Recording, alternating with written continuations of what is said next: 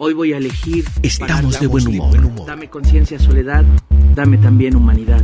Está inspirado, Rocco. Sí, y el video Maestros que motiven a sus alumnos a asistir a conciertos, a las obras de teatro, a ver a Continuamos. de nuestras cinco compañías artísticas. De eso se trata.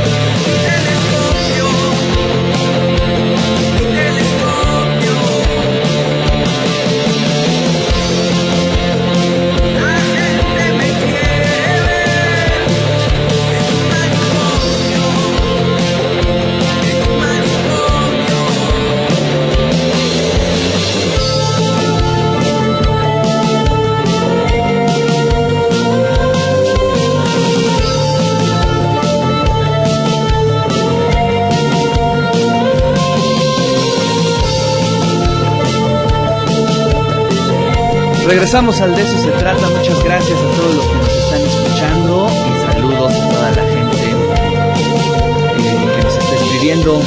Andrés Gaspar en la este, en la operación allá desde su casa. Muchas gracias, Andrés. Mandamos saludos a, a Sonia Domínguez que dice que es muy interesante lo que se está discutiendo aquí en el programa. Muchas gracias, maestra Sonia. Anita Recoder, muchas gracias también por los abrazos que nos mandas virtuales. Ani Leo, también muchas gracias por los saludos. Y bueno, pues seguimos, seguimos transmitiendo desde nuestras casas, cada quien en su casa, el operador en su casa, yo aquí desde mi departamento. Estamos haciendo pues algunas este innovaciones para que podamos sacar los contenidos aquí en Radio WAP. Y bueno, ya tenemos en la línea telefónica al queridísimo Juan Carlos Hidalgo. Juan Carlos, ¿cómo estás? Qué gusto saludarte. Hola, ¿qué tal Ricardo? Igualmente, un placer. Oye, pues a ver, cuéntanos, ¿qué novedades musicales hay? Tiempo hay. Oye, fíjate que eh, el día de ayer entrevisté a Audrey Funk desde Nueva York y me hacía una petición que invitáramos a todos los radioescuchas a que los escucharan a los músicos independientes a través de las plataformas, a través de Spotify, a través de YouTube, porque eso se traduce también un poco en ingresos para ellos, ¿no? Es decir, este, si de pronto nos molesta el comercial de YouTube, pues hay que verlo en este momento por solidaridad con todos los músicos.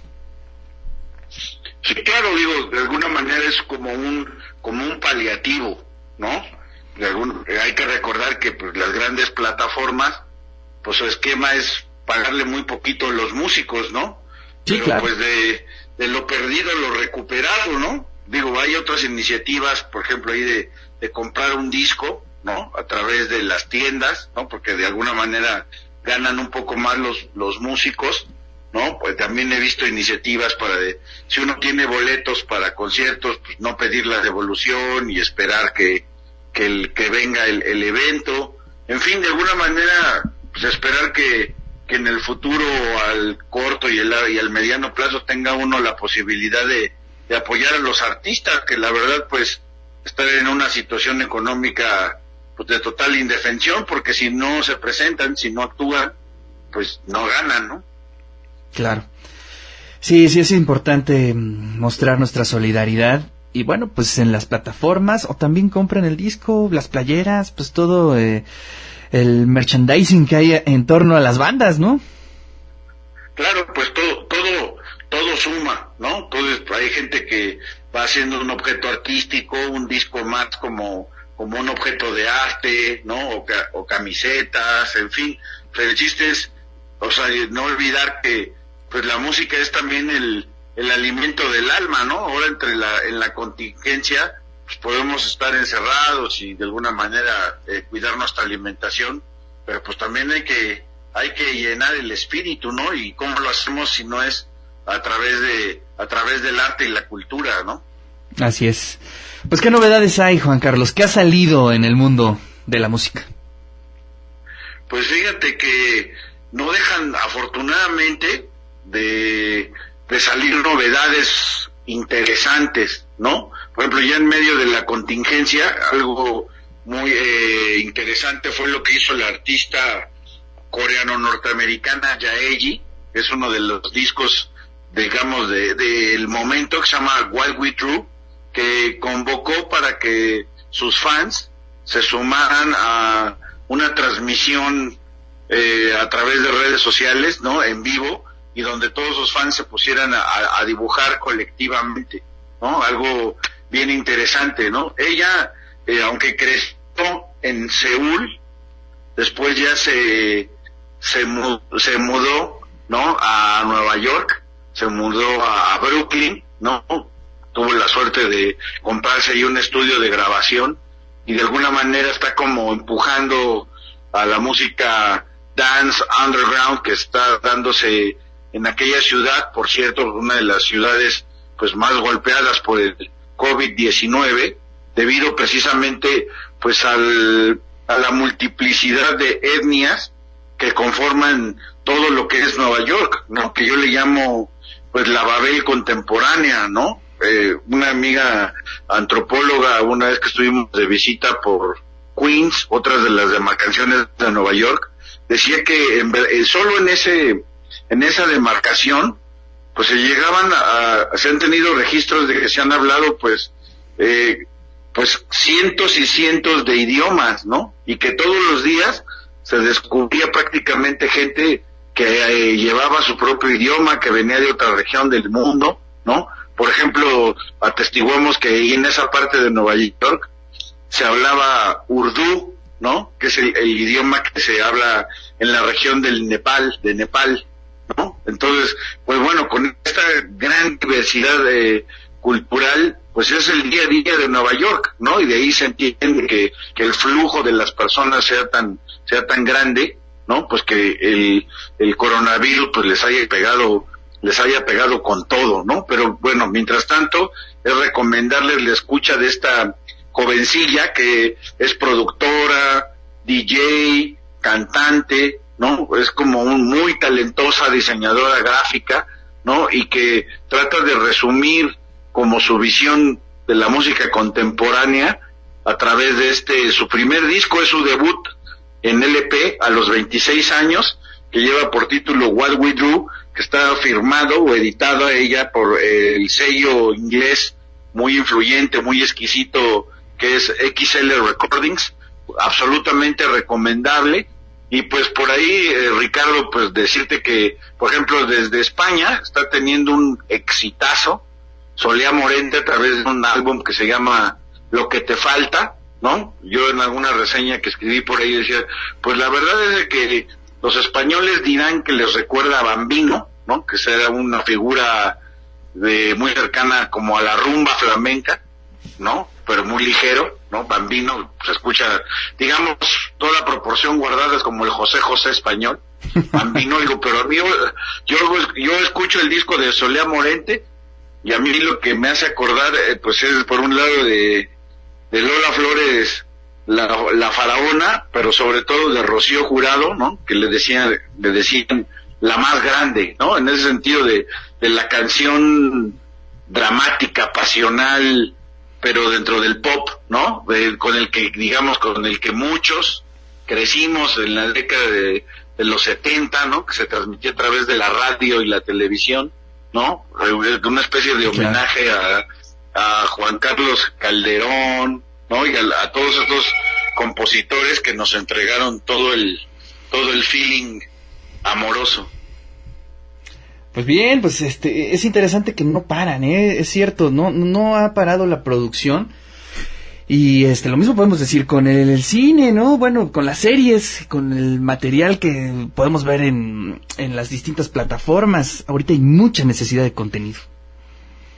Sí, claro, pero fíjate que curiosamente, y esto es algo que vale la pena analizar, ¿no? Uno hubiera pensado que, en es- que al tener las personas más tiempo en su casa, ¿no? O más tiempo en este aislamiento, iban a consumir, en el caso específico, iban a consumir más música. Y luego resulta que los datos nos dicen que no ha sido así. Ah, ¿no? mira, Que interesante. El consumo específico, el consumo de música en específico a través de las plataformas cayó, ¿no? Entonces ahí habría que analizar si la gente escucha música cuando va a su trabajo, cuando está haciendo una actividad y no necesariamente cuando está, digamos, eh, aislado en su domicilio, como es ahorita en este periodo de cuarentena. Órale, ese es un muy buen dato, ¿eh? Cualquiera podría pensar Sí. que es el momento de, de las plataformas, ¿no?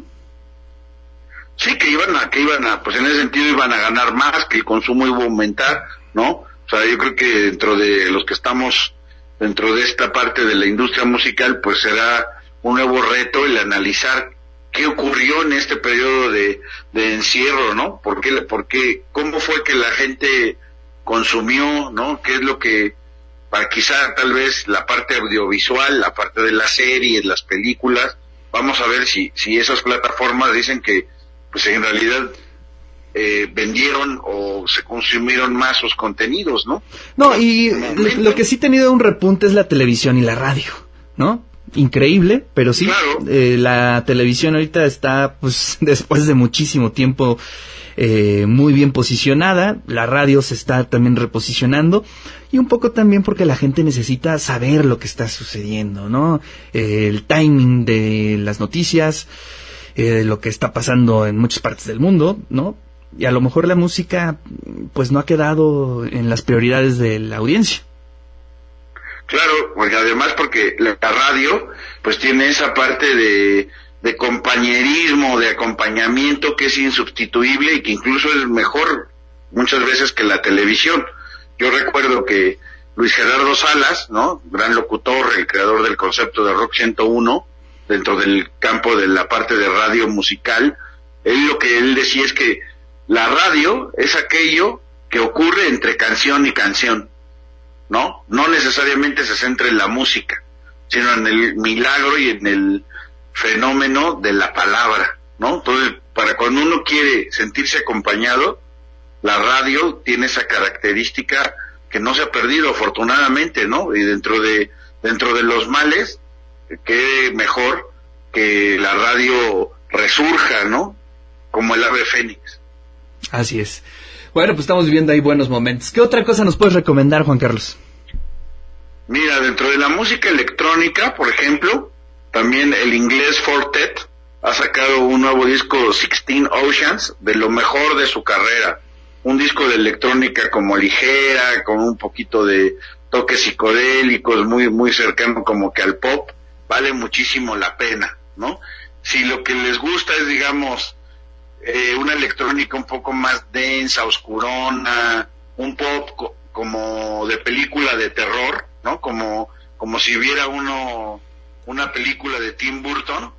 Hay nuevo disco de las, las hermanas que conforman Coco Rosie, ¿no? Que son así como, como un poco como que darks, ¿no? Pero como también de música como fantástica, ¿no? Como de, como película siniestra de hadas.